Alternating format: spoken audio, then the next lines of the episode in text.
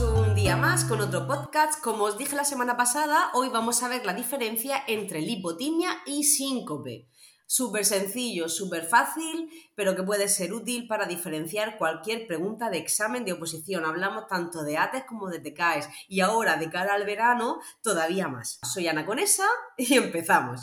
Venga, la lipotimia es una pérdida de conciencia breve, superficial y transitoria. Os adelanto ya que la principal diferencia entre una lipotimia y un síncope es que en el síncope te desmayas y pierdes la conciencia y le pegas un sustazo a quien esté contigo y con la lipotimia es más parecido a un mareo que sí que puede caerte, perder la conciencia, pero es algo muy breve y superficial y transitorio, se pasa fácil.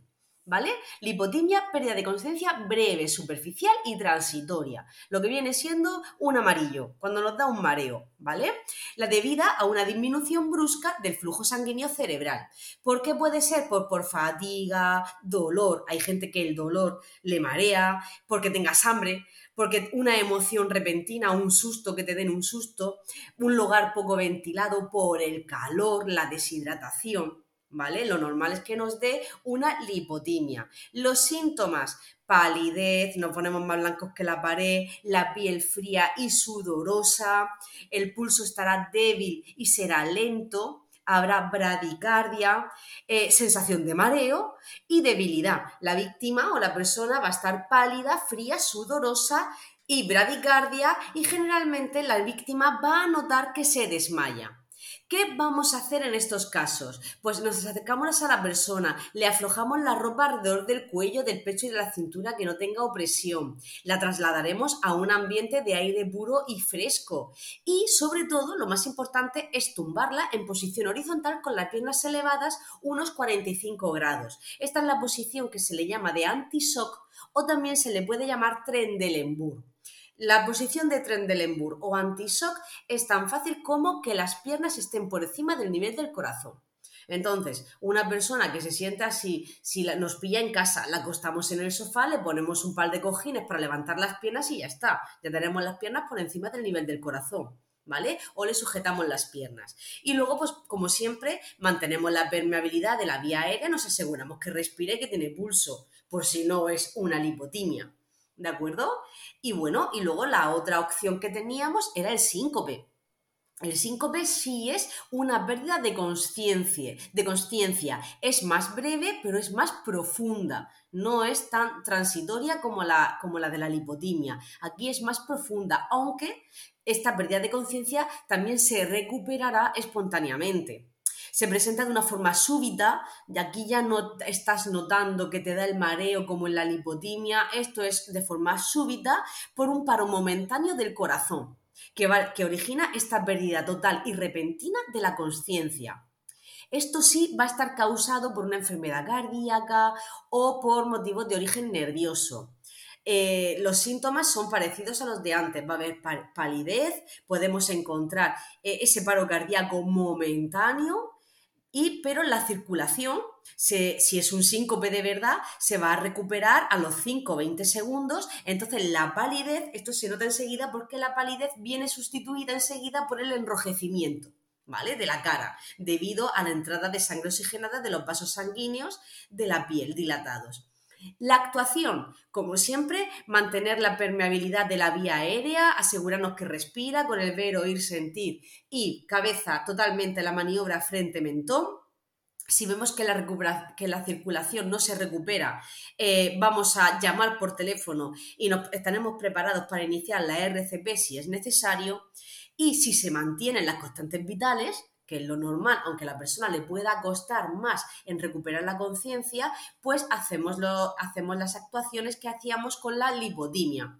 Aflojamos la ropa y tal, mm, lo trasladamos a un lugar con aire puro y fresquito y la posición de Trendelenburg o anti-shock, las piernas elevadas cuando no es un simple síncope y, no, y, tarda más en restablecerse la circulación sanguínea, aquí es cuando estamos hablando de un angor o de la típica angina de pecho.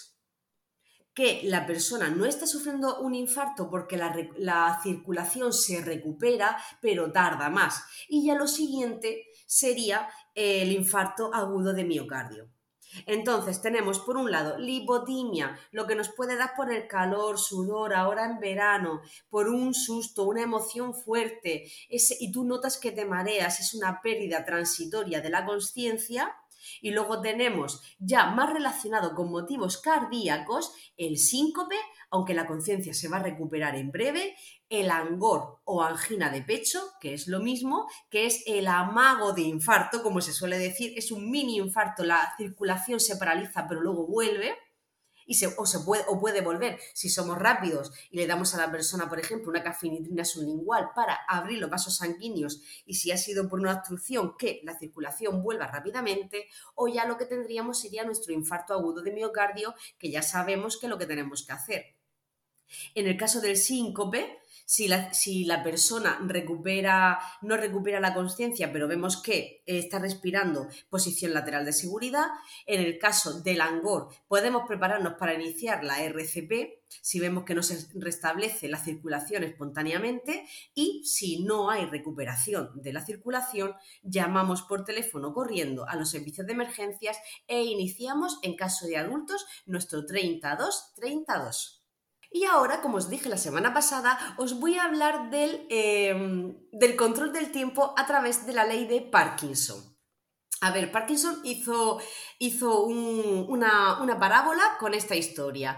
Por ejemplo, ¿cuánto tardarías en enviar una postal? ¿Tres minutos, una hora o quizás un día entero? Pues la respuesta depende de lo ocupado que estés.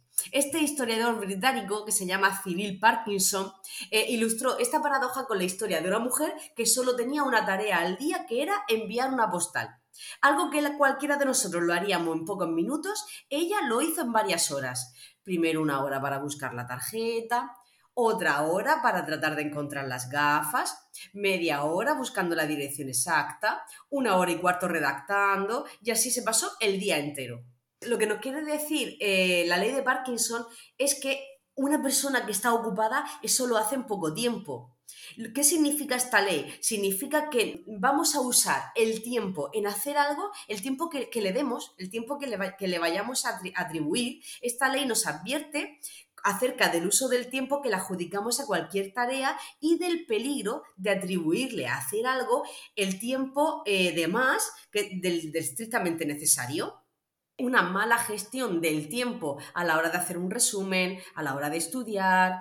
Vamos a poner otro ejemplo. Este hombre utilizó el ejemplo de la postal, pero imagínate que eh, de repente piensas en ir al gimnasio. Muchas veces dedicamos más tiempo. Ay, pues en ir, pues me compro los deportivos, me compro ropa de deporte, me organizo, ahora el agua, ahora la toalla, ahora busco una bolsa, ahora esto, luego lo otro. A veces tardamos más que el simple hecho de coger, ir y hacer algo de deporte. ¿No? Entonces, la ley de Parkinson lo que nos enseña es a fijar plazos breves y estrictos para tener una mayor eficacia y control del tiempo que crearte esos plazos a la hora de estudiar. Si es por pomodoros, como ya os dije una vez, pues pomodoros. Tener todo preparado siempre, una mesa limpia, que no tengas que perder tiempo en ahora el café, ahora me preparo, ahora me pongo aire, ahora me levanto, ahora vengo. La idea es economizar el tiempo lo máximo posible y dedicarle el tiempo necesario o si, hemos, o si hemos pensado en dedicar dos horas al día a estudiar o a hacer test, que esas dos horas no nos supongan más tiempo, que sean dos horas de verdad funcionales.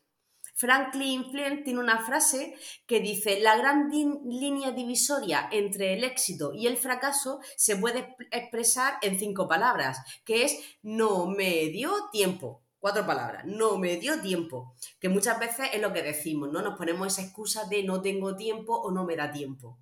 Cuando siempre también lo sabemos, y aquí otra frase mágica, que es que hace más el que quiere que el que puede. Y hasta aquí hemos terminado nuestro podcast. Espero que os haya gustado. Sabemos ya la diferencia entre 5 entre síncope y lipotimia, súper fácil y súper útil. Así que aquí me despido y hasta el próximo podcast.